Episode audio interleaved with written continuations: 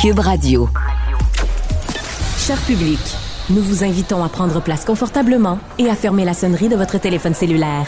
En cas d'incident, veuillez repérer les sorties de secours les plus près de vous. Bon divertissement. Un, deux, un, deux. OK, c'est bon, on peut y aller. Sophie Durocher. Elle met en scène les arts, la culture et la société pour vous offrir la meilleure représentation radio. Sophie Durocher.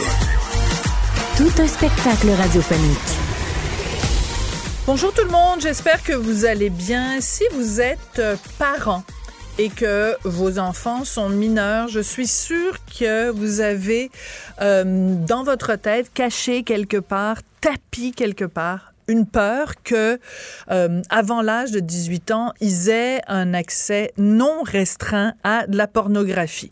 Après 18 ans, feront bien ce qu'ils voudront, mais surtout des jeunes, des très jeunes, qu'ils puissent avoir un accès non restreint à de la pornographie, surtout quand on sait qu'il y a de plus en plus de pornographie euh, problématiques, euh, bestialité, pédophilie, etc., ben moi, ça m'inquiète beaucoup.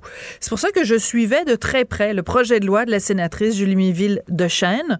Euh, il a été approuvé, ce projet de loi, lors de sa deuxième lecture. On va en parler avec la principale intéressée, donc Julie Miville de sénatrice. Bonjour, Julie, comment allez-vous? Ça va bien, bonjour. Bonjour, j'imagine que ça va bien, d'autant plus que euh, votre projet de loi en est rendu donc à sa deuxième lecture. Il a été approuvé. Ce qui est surprenant, c'est que la plupart des députés libéraux, tous les membres du cabinet ont voté euh, contre. Euh, qu'est-ce que ça nous dit sur la vision des libéraux et de la pornographie? Alors, d'abord, c'est une grande victoire parce que quatre partis ont appuyé le projet de loi, Bloc québécois, néo-démocrates, euh, les conservateurs et le Parti vert. Mais effectivement, parmi euh, les contre, en fait, les seuls euh, qui se sont exprimés contre, c'est 133 libéraux. C'est assez difficile à comprendre. Il y a eu une source anonyme parce que moi je travaille là-dessus depuis trois ans. Oui. Et donc, le gouvernement. On s'en est parlé régulièrement. On s'en est parlé régulièrement, vous et moi. C'est pour ça qu'on suit le dossier. C'est déjà une grande victoire que le projet de loi est passé au Sénat et soit maintenant approuvé en deuxième lecture parce que vous le savez, c'est une initiative personnelle. Donc, c'est un projet de loi d'initiative parlementaire que j'ai passé à travers la machine avec l'aide de mon équipe, bien sûr. Et donc, que les libéraux en aussi grand nombre votent contre, euh, c'est vraiment euh, incompréhensible parce que justement, on s'en va en comité pour, s'il le faut, améliorer le projet de loi. Parce voilà. que c'est ça, le régime. Alors, donc, il vote contre en deuxième lecture, alors que la deuxième lecture, tout ce que ça fait, c'est dire, on veut que ce projet de loi soit examiné en comité parlementaire. Donc, euh, les, les, les, raisons données par cette source anonyme, je précise bien une source anonyme, ce n'est pas le gouvernement qui a précisé ça, c'est de dire que le projet de loi euh, posait des problèmes au niveau de la vie privée, de la sécurité. Euh, donc, encore là, je dois vous dire que comme j'ai travaillé longuement là-dessus, euh, c'est incompréhensible parce que le projet de loi lui-même ne précise pas le mécanisme qui sera utilisé pour la vérification d'âge. Ce qui se passe, pour expliquer à vos auditeurs, oui. c'est que en ce moment, tous les enfants, tout le monde peut accéder absolument sans barrière à tout euh, à toutes les plateformes porno, euh, aussi violentes, aussi euh, euh, graphiques, hardcore que ce soit. Donc, le projet de loi obligerait finalement euh, les plateformes à utiliser une tierce partie pour faire de la vérification d'âge. Ce serait évidemment fait selon les normes en vigueur dans notre pays, parce qu'il y existe des normes pour protéger la vie privée. Mais donc, euh, cette source gouvernementale saute aux conclusions en disant il y a des problèmes de vie privée. Mais c'est incompréhensible parce que le mécanisme sera choisi si le projet de loi est adopté avec la réglementation. Donc, le mécanisme n'est pas encore déterminé.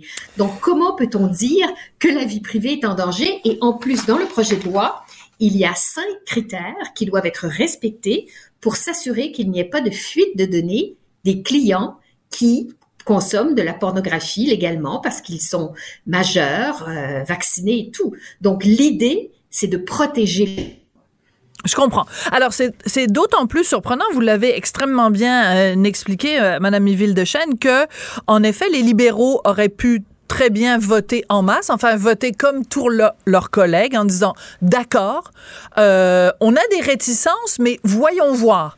Donc approuvons le projet de loi à ce stade-ci et en comité, on va décortiquer, comme ça se fait dans une démocratie parlementaire, on va décortiquer les articles un par un, on va les examiner, on va en débattre. Ce que les, les libéraux nous disent en votant massivement contre votre projet de loi, c'est qu'ils disent on ne veut même pas en débattre. Et c'est là que je je pense qu'il y a vraiment euh, un questionnement à avoir et la question de la vie privée est peut-être juste un prétexte pour cacher autre chose. Quoi? Ça, je ne sais pas. Puis votre, votre, votre devinette est, aussi bonne que la mienne. Là. Alors, euh, alors, ce qui est aussi, ce qui m'a été murmuré dans les couloirs, c'est ne vous inquiétez pas, Madame de Chêne, nous allons, nous le gouvernement, faire un grand projet de loi contre les préjudices en ligne. Euh, ça fait trois ans qu'on nous promet ça. Or, Or, la question des enfants qui regardent de la pornographie, on parle d'environ 15% des clients de Pornhub qui seraient des enfants selon une étude française. Ben, c'est une question de santé publique urgente. Pourquoi? Il y a toute une génération. Pourquoi c'est une question de santé publique? Parce que depuis 15 ans, on a des sites porno gratuits. Donc, ça veut dire qu'il y a toute une génération d'enfants, parce que l'âge moyen pour commencer à voir de la porno, ça peut être 11 ans.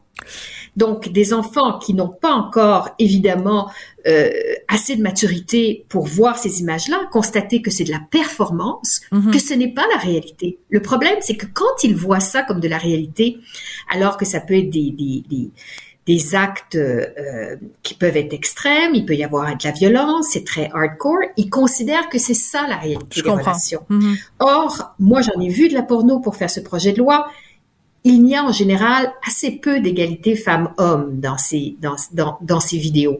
Et donc, ça donne une perception du rôle de la femme et de l'homme dans l'intimité euh, qui est assez peu euh, en, en, phase avec la réalité d'aujourd'hui.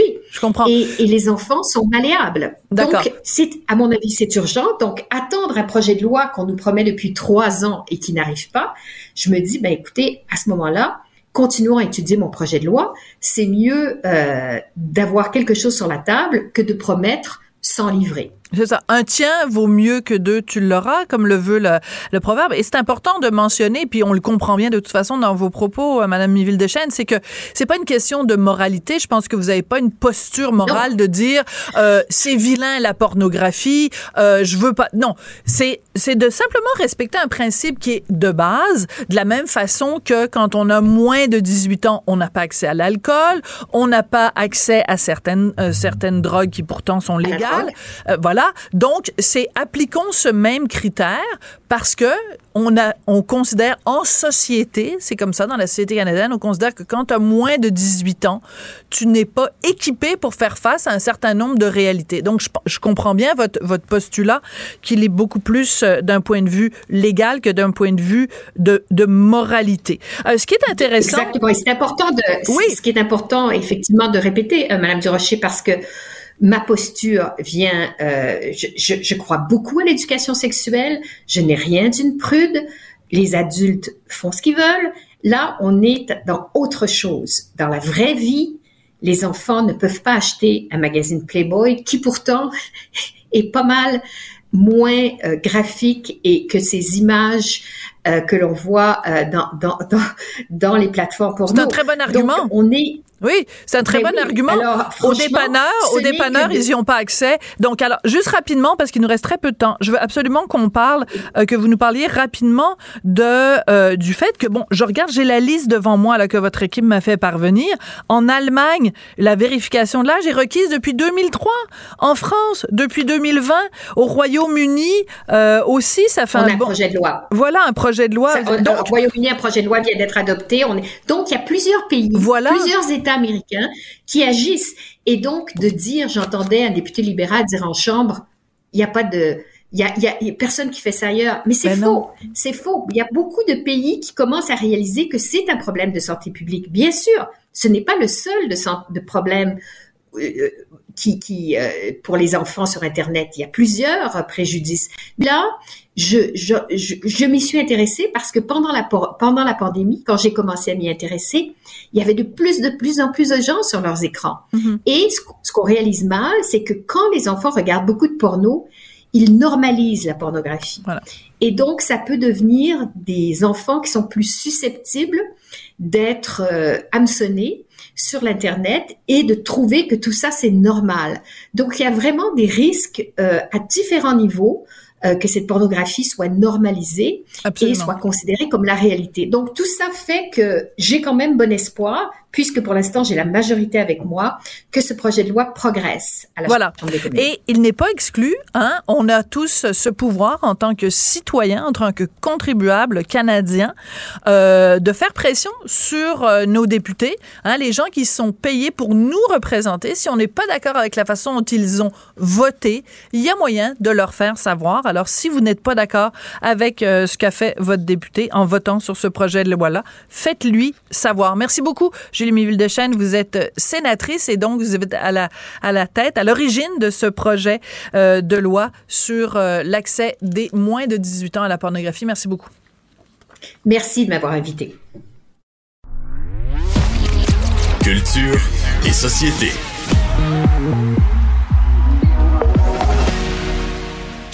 Jean-François, bonjour. Salut Sophie. T'as un petit air coquin? Est-ce que euh, c'est voulu que ta chemise à carreaux soit comme un rappel du rideau qui est derrière toi? c'est juste un hasard? Ah, c'est vraiment. Parlons vraiment, mode. Parlons mode avec Jean-François aujourd'hui. Mais je m'en allais dire, euh, c'est rare que je te vois les cheveux attachés. Tu vois, euh, chacun bon, tu vois? ouais, ouais. La, la, petite couette coquine. Alors, donc, on veut parler. Je suis dans une chambre d'hôtel. Ah, c'est pour ça. Alors, j'avais pas prévu quelle couleur allait être le rideau. Non, parce que bref, non, c'est un très beau rideau et très belle chemise. Écoute, parlons un petit peu de. Euh, il y a une chronique de notre collègue euh, Mario euh, Dumont. En fait, il a fait une, petite sortie sur l'agressivité des gens par rapport aux négociations en ce moment dans le dans le secteur public et ça t'a fait réagir. Pourquoi? En fait, c'est pas tant l'agressivité, c'est dans le fond, ça fait l'agressivité, il l'a constaté parce que bon, les, les, centrales syndicales ont dit si vous avez la l'opportunité d'aider euh, professeurs, infirmières, peu importe, les gens qui sont en grève avec des cartes cadeaux euh, euh, pour de l'épicerie ou des choses comme ça, vous êtes invités à le faire. Puis là, bang, bang, bang, il y a des gens qui ont répondu avec beaucoup d'agressivité parce que dans vie, ben il y en a qui trouvent que ces gens-là sont quand même privilégiés. Fait que tu sais, il y, a toujours euh, c'est ça dans la société. Mais moi, mon analyse, puis en fait, j'avais constaté la même chose que Mario, mais avec un différent degré d'agressivité. La semaine dernière, euh, je suis allé dans de la famille, je suis allé voir des amis, euh, j'ai vu des papas de hockey, des mamans de hockey, et là, à un moment donné, à force de jaser, tu fais, ok, mais attends un peu tout le monde, je pense que tout le monde veut que, que dans, dans ce cas-ci, que ça se règle, que les gens améliorent leurs conditions. Bon, on a tous notre degré de pourcentage d'augmentation, puis tout ça. Mais je me suis dit, c'est drôle parce que on les entend pas, ces gens-là. On les voit pas sur les médias sociaux. Puis là, je reviens sur les médias sociaux, mais en même temps, on n'a pas le choix, ça fait partie de, de, ça fait partie de la société d'aujourd'hui. La preuve, tu sais, aujourd'hui, là, euh, la ministre Lebel, euh, Mélanie Hébert, tu sais, on voit ça passer sur Twitter, sur Facebook, tu sais, eux-mêmes communiquent par les médias sociaux, par des conférences de presse. Fait qu'à un moment donné, si eux autres s'en servent, c'est normal que les gens réagissent. Puis là, quand tu regardes, moi, je, m'amuse souvent à regarder les, les commentaires en dessous de, de ce genre de publication-là. Puis là, je fais, OK, le Québec en entier est pro-grève, puis ils veulent que ça se règle. Mais quand tu jases avec les gens dans le quotidien, dans, dans alentour d'une table, euh, seul à seul, tu fais non, mais il y a une portion silencieuse qui n'ose plus parler. Oui. Puis c'est plus ça mon sujet aujourd'hui, c'est qu'on n'ose plus parler parce qu'au Québec présentement, puis c'est peut-être comme ça sur la planète, quand le vent souffle d'un côté, quand, quand le courant va d'un côté sur les médias sociaux, on a l'impression d'être seul.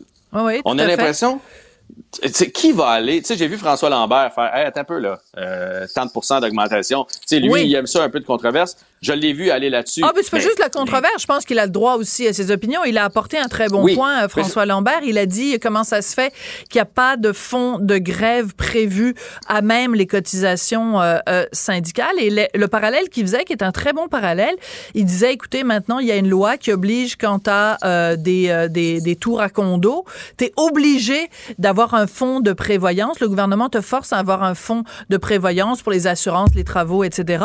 Ben, dans le fond, pourquoi, on- pourquoi, comment expliquer qu'il n'y a pas de fonds de prévoyance de grève?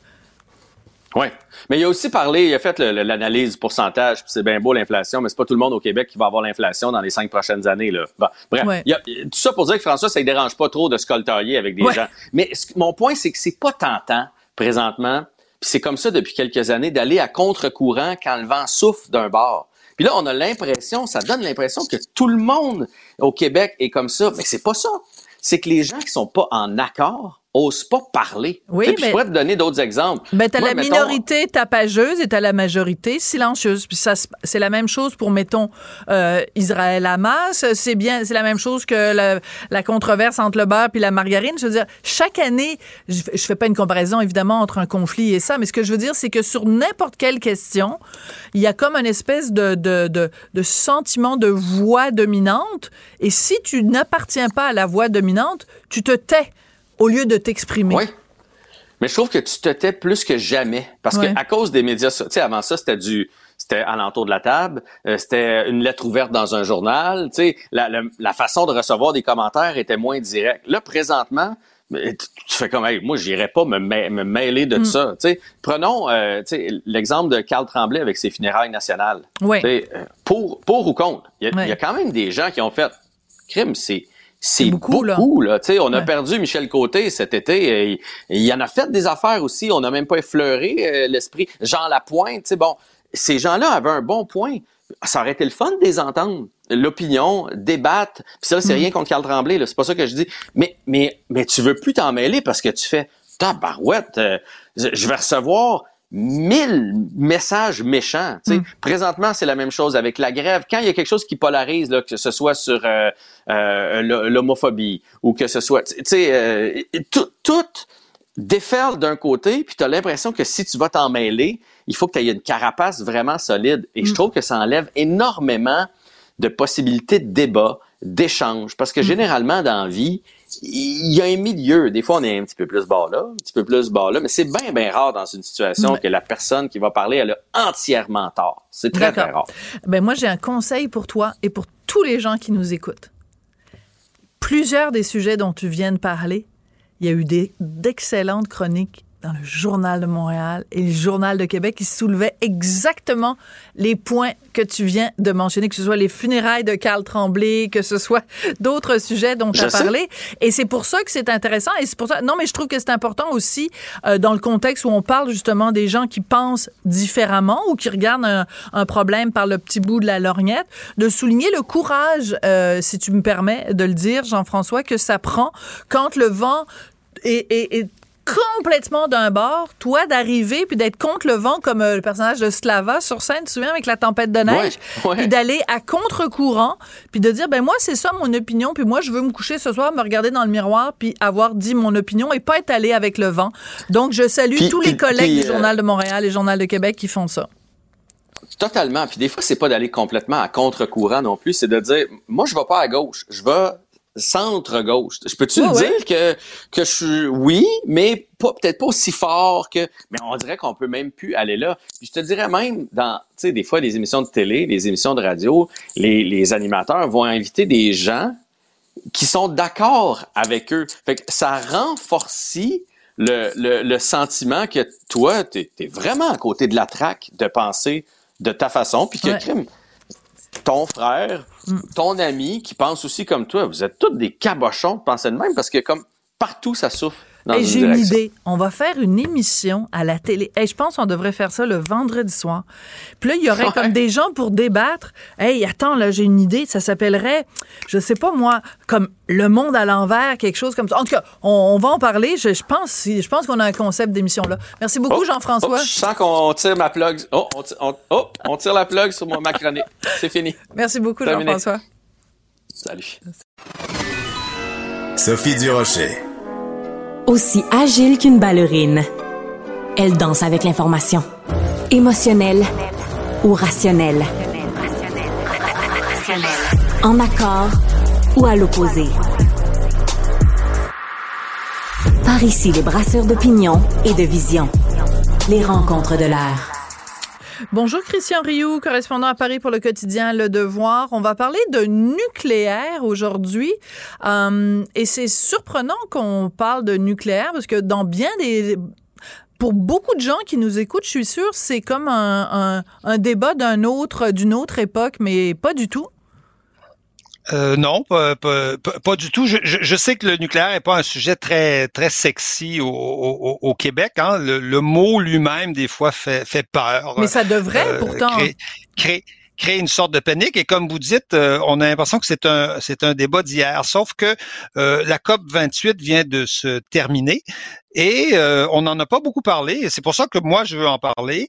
Euh, de cette COP, de cette COP euh, euh sort justement, on pourrait on pourrait déduire une sorte de retour du nucléaire. C'est-à-dire il y a notamment pendant la COP 28 une vingtaine de pays qui se sont réunis. Il y avait là-dedans la France, il y avait le, le Canada aussi qui était là-dedans, qui est quand même une puissance nucléaire. Le Canada, faut le savoir, le Canadou ça, ça s'est vendu partout à, travers le monde et, et ça fonctionne encore.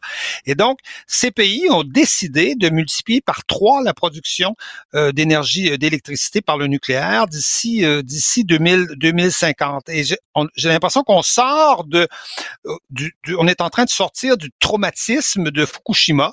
Vous savez qu'il y avait, Et Tchernobyl. y avait Tchernobyl avant, oui, Tchernobyl avant, mais mais, mais Fukushima qui euh, qui avait notamment amené, par exemple, l'Allemagne à, à, à, à, décréter, Angela Merkel a décrété sans, sans sans études, sans analyse, sans même sans même compréhension quelque part du phénomène. Mm. Euh, fermeture du nucléaire, alors qu'on s'est retrouvé avec un pays comme l'Allemagne qui avait fermé son nucléaire, mais qui brûlait du charbon ben, voilà, Voilà, c'était pire. On a choisi, on a pris pire, voilà.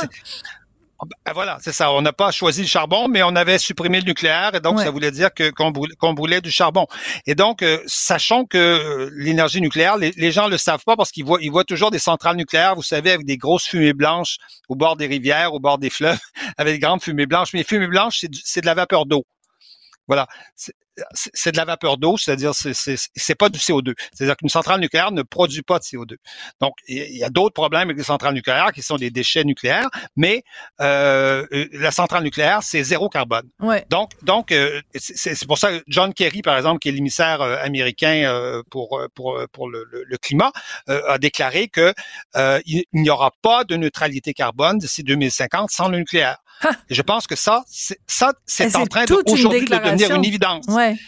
C'est toute une déclaration, c'est une, c'est une évidence aujourd'hui, c'est-à-dire que nous n'atteindrons pas les objectifs euh, qu'on s'est fixés à la COP 21 à Paris si le nucléaire n'est pas massivement développé. Et il est en train de se développer. Euh, enfin, je dirais quelque part, enfin est en train de se, développer. La, la, la, Belgique vient de, de, de, de rallonger la, la, durée de vie de ses, de ses centrales alors qu'elle oh. avait décrété comme l'Allemagne qu'il fallait sortir du nucléaire.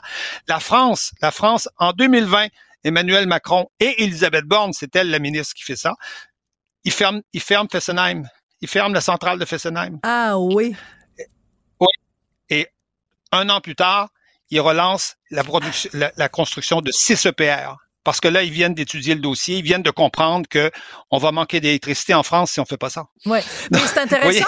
C'est intéressant, Christian. Oui, la bêtise, le Royaume-Uni oui. Mhm. Non, mais c'est important de se poser la question si euh, les décisions politiques sont prises pour des raisons réellement écologiques et économiques ou, par, ou pour des raisons de, de, de marketing et de relations publiques. C'est-à-dire que si le nucléaire a une mauvaise image à cause de Tchernobyl et à cause de Fukushima, euh, il faut pas non plus que ça euh, aille à contresens de nos préoccupations, qui sont des préoccupations à la fois écologiques et économiques. Donc, c'est ça devrait être uniquement ça les critères qui font en sorte qu'on choisisse d'ouvrir ou pas ou de maintenir une centrale?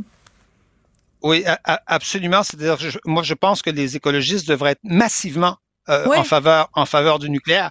Il devrait être euh, largement en faveur du nucléaire. Il devrait euh, arrêter de, je dirais, de cultiver cette espèce de, de mythe du nucléaire inquiétant qui fait peur. De diaboliser. Il y a une sorte de, vous savez, oui, oui, oui, on, on, on diabolise le, nucléaire. Et je pense qu'on est en train d'en sortir. Je, je, je pense qu'on est en train d'en sortir. Le Royaume-Uni s'y est lancé. La Chine, la Chine y est massivement, massivement investie. D'ailleurs, elle a un peu volé la, la technologie française, mais bon, ça, c'est, écoutez, les Français se font voler leur technologie, ça, mm. des choses qui peuvent, ça me qui peuvent arriver. Beaucoup les des Chinois, mais bon. Les, les, les, les États-Unis, ils sont aussi aussi euh, massivement, et, et, et je pense oui qu'on est en train de sortir de cette espèce de mythe parce que vous savez, des énergies euh, totalement propres, hein, euh, je, je, pense qu'il y en a pas. C'est-à-dire, il y a un coût mm. à tout.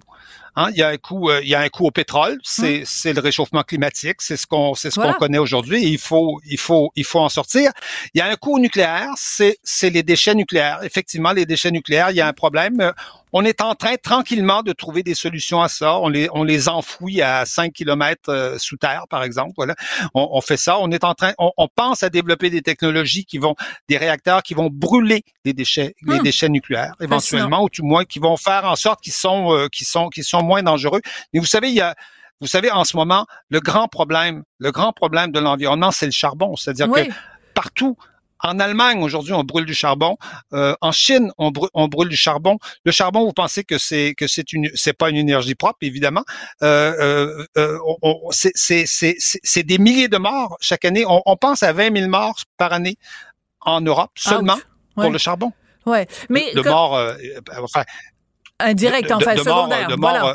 Oui, indirect de, de, de gens qui meurent plutôt que que que, voilà, que, ça. que ce qui devrait. donc, en fait, le principe de précaution, le principe de précaution devrait nous dicter que entre deux mots MAUX, il faut choisir le moindre. Et dans ce cas-là, ben, on peut penser en effet que le nucléaire est un moindre mal. Ça ne veut pas dire que c'est un bien, mais c'est un mal, mais c'est un moindre mal que le charbon absolument un moindre mal. Et, et je vous dirais qu'on on a pensé que les éoliennes étaient la solution, euh, la solution euh, parfaite. Sauf que vous savez qu'une éolienne, ça, ça, ça produit l'électricité quand il vente, hein, quand, quand, quand il y a du vent. Et, euh, et, et, quand il n'y a pas de vent, qui produit l'électricité? euh, ben, en général, c'est des centrales au gaz ou des centrales au charbon, parce que le, le, nucléaire peut pas réagir aussi rapidement que ça. Il peut pas, euh, on peut pas dire au nucléaire, euh, il y a plus de vent, euh, non. on augmente la production. Non, non, il faut ça se planifie des semaines à l'avance le nucléaire. Voilà, voilà. Donc, donc, donc, on brûle du gaz. avec des éoliennes, on brûle du gaz et on brûle, on brûle, on brûle du charbon. Et, évidemment, on occupe le territoire. Hein. Vous savez que vous savez que s'il fallait demain matin fermer les centrales nucléaires françaises, ben, il faudrait construire des nucléaires euh, sur, des éoliennes sur toute la Bretagne ou la Lorraine. Il y, a des, il y a un débat là. La Lorraine c'est un peu plus petit, voilà. Ça, ça, veut dire les Laurentides par exemple. Oui, oui, tout à fait. Oui. Mais ça veut dire que tout le territoire serait des éoliennes, puis là évidemment les écologistes. Il faudrait couvrir les Laurentides. Il faut pour, pour, pour, équivaloir au nucléaire français, il faudrait couvrir les Laurentides d'éoliennes. D'accord. Bon, alors on comprend. Vous voyez, vous voyez, vous voyez la, vous voyez la situation. Donc, on ne pourra pas se passer du nucléaire. Et le nucléaire est, je pense, en tout cas pas la seule solution, mais c'est la solution euh, euh, pour, sortir du pétrole et, sortir et sortir évidemment du, du charbon euh, d'abord d'abord et avant tout. Ouais. Alors je pensais jamais un jour un jour entendre ça, mais mais évidemment au cours des dernières années, ça c'est devenu de plus en plus clair. Donc euh, la phrase que vous avez prononcée, qui est selon moi la plus importante, les écologistes devraient être pro-nucléaire. C'est euh, comme ça qu'on va, qu'on va conclure euh, la, la, rencontre. Mais en effet, matière à réflexion. Il y en a, hein? Il y en a, ça existe. Oui, oui, il y en a, existe. J'en connais, j'en connais absolument, absolument, j'en connais tout à fait. Mais et parce qu'ils voient l'intérêt en effet écologique de la chose. Christian Rioux, correspondant à Paris pour le quotidien le Devoir. Merci beaucoup et euh, à demain. À, très bientôt. Au revoir. Qu'elle soit en avant ou en arrière-scène, Sophie Durocher reste toujours Sophie Durocher. Alors, euh, on a la visite en studio de Cybelle Olivier, qui est journaliste à la recherche ici à Cube Radio, et tu nous arrives toujours avec des sujets intéressants. Et là, j'avoue que j'avais pas noté dans mon calendrier. Tu sais, notre calendrier nous donne des, ben, des éphémérides pour nous dire, ben, mm-hmm. ça fait 50 ans que si, 50 ans que ça. Et là, c'est une date importante, 2023, le 13 décembre. Tout à fait pour Raël qui a rencontré pour la première fois les Elohim il y a 50 ans. Écoute, C'était le journée- 13 décembre, oui. Donc, il y a 50 ans que Raël a rencontré les Elohim et donc a parti cette secte qui a fait des milliers de victimes québécoises, particulièrement des femmes, mais des hommes aussi. Alors, je trouvais intéressant de revenir... Attends, quand tu dis victime, qu'est-ce que tu veux dire par victime? Des victimes de manipulation, des victimes d'agressions sexuelles, des victimes d'autres types d'agressions comme des viols et tout ce qu'on peut englober là-dedans, de manipulation psychologique, d'extorsion également parce qu'ils s'est fait prendre énormément d'argent. On l'a vu dans le documentaire qui était Excellent diffusé documentaire, en, en ouais. janvier dernier, Les femmes de Raël, que j'ai réécouté encore une fois pour venir te présenter ça aujourd'hui.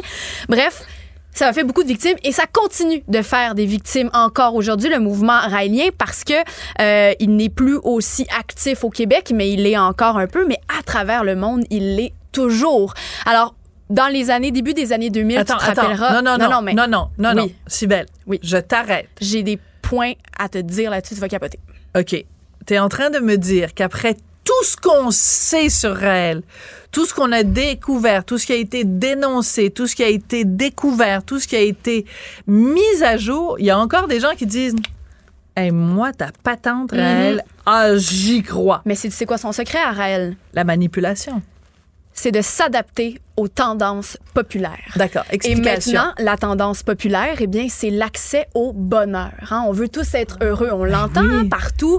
Quelles sont les philosophies qu'on peut prendre? Qu'est-ce qu'on peut faire au quotidien pour être plus heureux? Eh bien, il en est là aujourd'hui, Raël. Il est installé au Japon euh, et il fait plusieurs adeptes là-bas et il organise maintenant différents types de séminaires. Et je parle des tendances parce que au moment où Raël a fait euh, fureur, en fait, ici, c'était un mouvement où on était euh, très on aimait parler des extraterrestres, on aimait penser à l'au-delà. Euh, c'était le Star Trek, euh, c'était Rencontre du troisième type. Ces films-là sortaient et les gens avaient cette envie d'aller, euh, de, de parler de la possibilité des extraterrestres. Ben oui. Et lui s'était emparé de ça pour faire sa propre philosophie, parce que c'est pas vraiment une religion. Il y a beaucoup de caractères religieux dans ce qu'il dit, mais jamais il a parlé de Dieu. Les Elohim sont des, des, des créatures divines, oui, mais qui nous ont créés en laboratoire. Mais qui eux, qui, qui les a créés eux, les Elohim? Bref, il manque des, il manque des bouts à son histoire. Et ah, il manque pas mal de bouts à son histoire, mais Ouais. il racontait quand même qu'il était allé dans une soucoupe euh, volante Oui. et que là, dans la soucoupe volante, il avait rencontré, euh,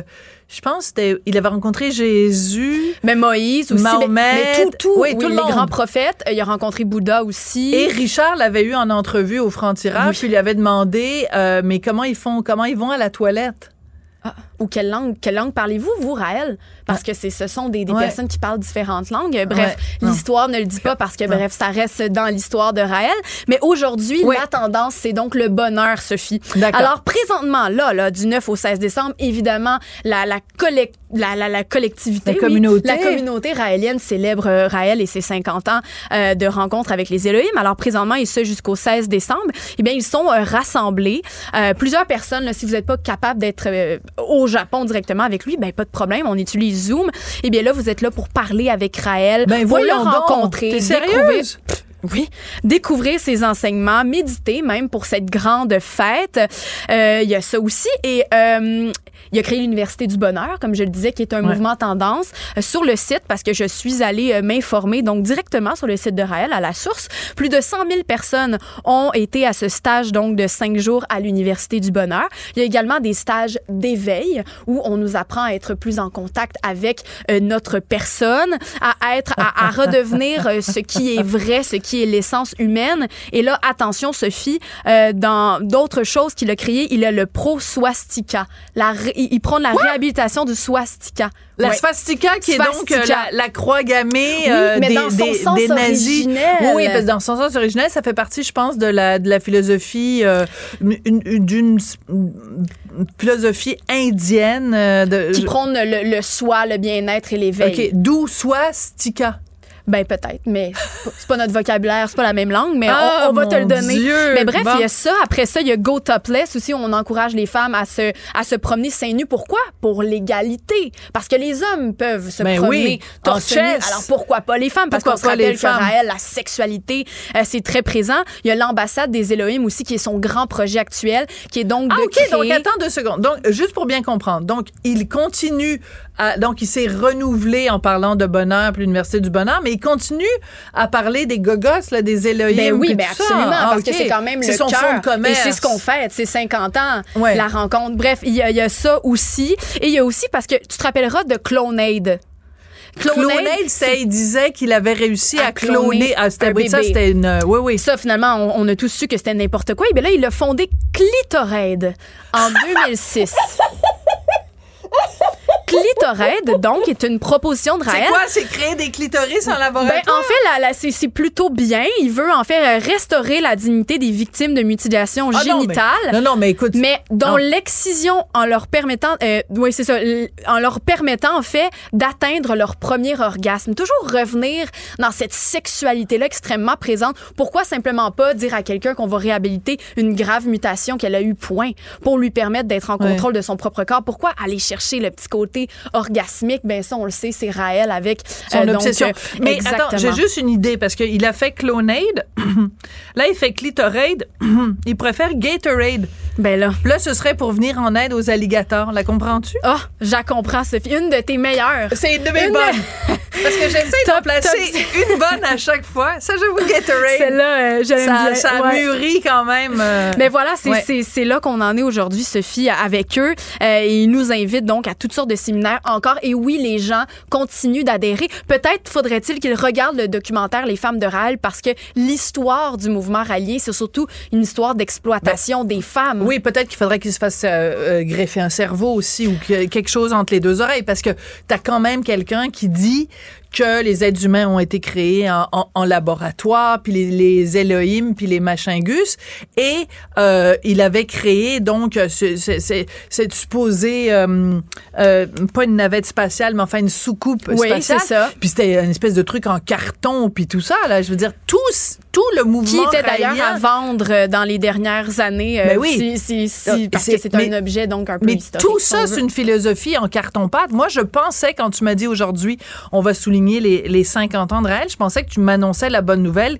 que la crédulité des gens avait été euh, euh, exacerbée, que donc maintenant, il y avait en 2023 plus personne qui suivait Raël. Au contraire. Je suis donc estomaquée, pour ne pas dire flabbergastifiée de ce que tu nous apprends. Merci beaucoup. Merci, Cybelle Sophie. Olivier, journaliste à la recherche chez Cube Radio. Merci beaucoup, Cybelle.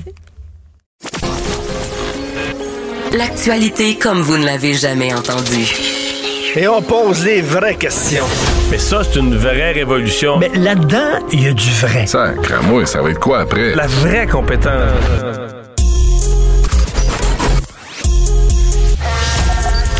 Radio web qui vous suit partout. Une radio qui fait fi des conventions. Une radio pas comme les autres. Une autre façon d'écouter la radio. Écoutez la différence. Savoir et comprendre. Cube Radio. Sophie Durocher. Un savoureux mélange artistique de culture et d'information. Moi, quand je pense euh, complot et complotiste, je pense à Alexandre Moranville-Ouellette. Non pas qu'il le soit lui-même, bien entendu, mais au contraire, il le débusque. Il le débusque, il le dénonce. T'as même fait un excellent balado là-dessus, que, dont tout le monde reconnaît les grandes qualités. Mais là, tu veux me parler d'une série documentaire sur Netflix? Absolument, parce que Netflix sont maintenant reconnus pour leurs documentaires, hein, Ah leurs oui. équipes qui sont assez fortes. Merci là, pour débusquer toutes sortes de sujets. Puis ça tombe toujours maintenant, bien évidemment, dans mes algorithmes bien programmés, là, tout ce qui est documentaire, ésotérique, complotisme. Puis au départ, j'avais pas snobé, mais ignoré un peu la suggestion du documentaire Escaping Twin Flames, qui est sorti il y a un peu plus d'un mois, je crois, sur Netflix. Et au départ, je l'ignorais parce que ça me semblait un peu bob boche cucu. Je je vais être pas fin. Ben ouais. Mais finalement, je me suis penché là-dessus récemment cette semaine et mon Dieu, qu'on est tombé encore une fois. Il il y, a encore des théories du complot qui peuvent me surprendre, sincèrement. C'est surprenant. Oui, et là, on est plus dans le côté là culte, secte, je te dirais même que complotisme, avec ce qui existe comme le Twin Flames. Et là, le quoi Twin ça? Donc, moi, tu me dis Twin, je pense aux Twin Towers. 11 septembre 2001, ça n'est pas ça. Pas du tout. En fait, le concept de Twin Flame, c'est quelque chose qui remonte à, la fin des années 90, début de 2000, où il y a eu des livres décrits sur cette, c'est une espèce de croyance qui rentre dans ce qu'on appelle le New Age. là. Tu sais, tout ce qui est ouais. cristal, spiritualité, énergie, chakra, etc. Ça rentre dans cette... Du gros niaisage. Ouais, on peut le dire comme ça. Ben, du gros moi, niaisage je spirituel. ouais. Absolument. Et là-dedans, ben, même s'il n'y a pas grand-chose de vrai, ben, il y a toutes sortes de croyances qui existent, dont celle de l'univers Twin Flames. C'est ce qui est proclamé par, entre autres, on va les appeler comme ils sont, deux gourous. Hein? C'est pas Ouais. comme ça qu'ils veulent se faire reconnaître, mais ils sont bel et bien deux gourous, un couple.